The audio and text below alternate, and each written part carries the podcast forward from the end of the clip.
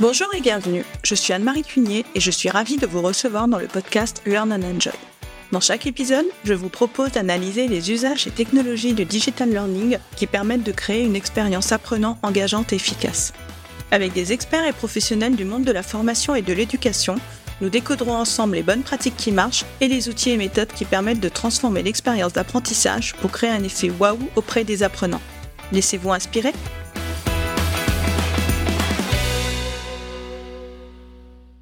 Bonjour à tous Comment favoriser le passage à l'action dans le cadre d'une formation? Comment inciter les apprenants à commencer une formation? Vous vous êtes peut-être déjà posé la question. J'ai découvert récemment le modèle de Fogg qui modélise les raisons d'un comportement et qui peut donner des pistes sur les éléments à prendre en compte pour inciter les apprenants à passer à l'action. Et c'est de ce modèle dont je voudrais vous parler aujourd'hui. Ce modèle, publié en 2009, sert à analyser le comportement humain pour concevoir des produits, des systèmes et des services. C'est un modèle qui est très souvent utilisé en UX design et en gamification. Selon Brian Jeffrey Fogg, directeur du Stanford Behavior Design Lab de l'université Stanford, trois ingrédients sont nécessaires pour passer à l'action. La motivation, la capacité à effectuer l'action et un déclencheur. Si l'un de ces trois éléments vient à manquer, le comportement attendu n'a pas lieu. Voyons en détail chacun de ces trois éléments. Tout d'abord, la motivation. On va retrouver trois types de motivateurs pour qualifier la motivation. La sensation de plaisir ou de douleur, l'anticipation de crainte ou d'espérance, et l'appartenance sociale avec l'acceptation ou le rejet. Voyons comment appliquer ces motivateurs à la formation. On va retrouver par exemple la satisfaction et le plaisir d'apprendre avec le sens donné au parcours de formation, d'où l'importance de bien présenter le parcours de formation, les bénéfices apportés par le programme et les nouvelles compétences que l'apprenant va acquérir. Pour l'anticipation, L'apprenant peut avoir peur de ne pas arriver à suivre la formation parce qu'il n'est pas assez disponible, par exemple. Il va donc falloir le rassurer sur le déroulement du programme, lui expliquer les différentes étapes dans le processus d'onboarding avec un mail, une vidéo ou une capsule audio, par exemple. Pour l'appartenance sociale, l'apprenant peut par exemple rechercher une reconnaissance en suivant la formation. On peut donc prévoir, par exemple, de délivrer à la fin du parcours un diplôme, une attestation d'acquisition de compétences ou un open badge. Voilà, ici c'était quelques pistes pour agir sur la motivation. Voyons maintenant la capacité à effectuer l'action. Pour Fogg, cette capacité peut être entravée par six grands freins. Le temps, l'argent, l'effort intellectuel, l'effort physique, la déviance sociale et le côté inhabituel de l'action. Comment lever ces freins dans le cadre d'une formation? Tout d'abord le temps. Les collaborateurs ont de moins en moins de temps pour se former. Alors on va préférer des sessions de formation courtes et régulières de 5 à 10 minutes plutôt qu'un seul module d'une heure. L'argent. Est-ce que je vais payer personnellement ma formation? Est-ce qu'elle est prise en charge par le CPF En entreprise, il y a de très fortes chances que la formation soit prise en charge par l'employeur. L'effort intellectuel. Ici, on va rassurer l'apprenant sur la quantité de travail à fournir pendant le parcours de formation, pendant la formation, mais aussi en dehors dans le cas de travaux personnels. Car si l'apprenant pense que l'effort intellectuel à fournir est trop important, il risque de ne pas s'engager dans le parcours de formation. L'effort physique. Ici, on peut prendre en compte l'accessibilité du contenu de la formation, s'assurer qu'il fonctionne aussi bien sur un PC qu'un smartphone pour ne pas bloquer l'apprenant. Donc, bien penser responsive lors de la création de son contenu. Pensez également à l'accès à la formation qui doit être simplissime. Ne pas avoir besoin de cliquer sur plusieurs liens avant d'atteindre enfin le module. La déviance sociale maintenant.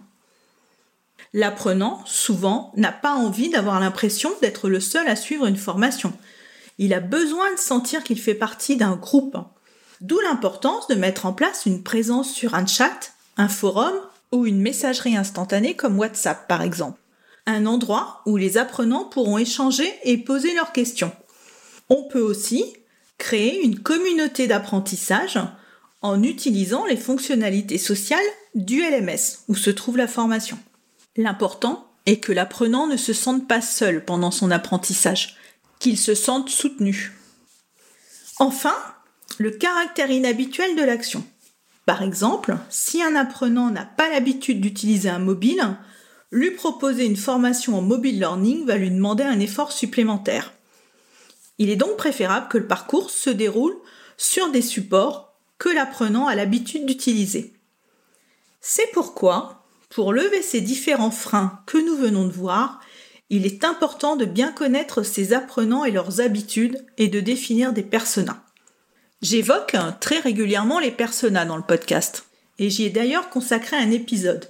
Il s'agit du numéro 20 intitulé Qu'est-ce qu'un persona? Quelle est son utilité et comment le créer? Si vous souhaitez approfondir cette notion. Voyons à présent le troisième élément, le déclencheur. Un déclencheur, c'est un appel à l'action. Quels peuvent donc être ces déclencheurs dans le cadre d'une formation? Eh bien, cela peut être un mail, une notification, la demande d'un supérieur, le témoignage d'un collègue, l'envie de progresser dans son poste, par exemple. Lors du travail sur les personas, pour identifier les déclencheurs des collaborateurs, vous pouvez utiliser la technique des 5 pourquoi. Vous commencez par poser la question Pourquoi vous formez-vous? Et vous relancez en reposant la question Pourquoi? pendant 5 fois. Vous récolterez alors des feedbacks précieux sur les déclencheurs pour pouvoir ensuite agir dessus. Et vous verrez qu'il y aura sans doute beaucoup de déclencheurs négatifs, comme par exemple la peur de l'obsolescence des compétences. Voilà, nous arrivons à la fin de cet épisode. Grâce au modèle de Fogg, nous comprenons que le comportement est le résultat de trois éléments spécifiques nécessaires à un même moment. Mais l'intérêt de ce modèle de Fogg est qu'il montre que l'on peut négocier entre les paramètres pour favoriser l'action. En effet, ce modèle est une courbe en hyperbole où on retrouve en abscisse la capacité et en ordonnée la motivation. Je vous indiquerai dans les notes de l'épisode un lien vers cette courbe. Ainsi, si la motivation est très élevée, la capacité peut être basse. Et si la motivation est faible et la capacité moyenne, alors il y a besoin d'un déclencheur fort, comme par exemple l'obtention d'un diplôme, qui est un facteur fort de motivation pour certains apprenants. Pour aller plus loin, je vous indiquerai dans les notes de l'épisode le lien du site qui reprend plus en détail ce modèle. C'est en anglais par contre. Pour compléter, vous pouvez également écouter ou réécouter l'épisode 27 intitulé Le nudge pour mieux apprendre avec Étienne Bressou qui nous expliquait comment les nudges peuvent également inciter au passage à l'action. Voilà, j'espère que cet épisode vous inspirera sur les éléments à prendre en compte pour favoriser les apprenants à passer à l'action et vous donnera des pistes. À bientôt! J'espère que cet épisode vous a plu. Si vous aimez le podcast Learn and Enjoy et si vous avez envie de me soutenir, de m'aider à faire connaître ce podcast, la meilleure façon, c'est de me laisser une note 5 étoiles sur Apple Podcast ou un petit commentaire. Pensez aussi à vous abonner pour être informé de la sortie des prochains épisodes. Et pour rester en contact ou me proposer un thème que vous souhaitez que j'aborde, vous pouvez me rejoindre sur LinkedIn. Vous me trouverez sous mon nom, Anne-Marie Cuigné. Je vous dis à très vite pour un nouvel épisode.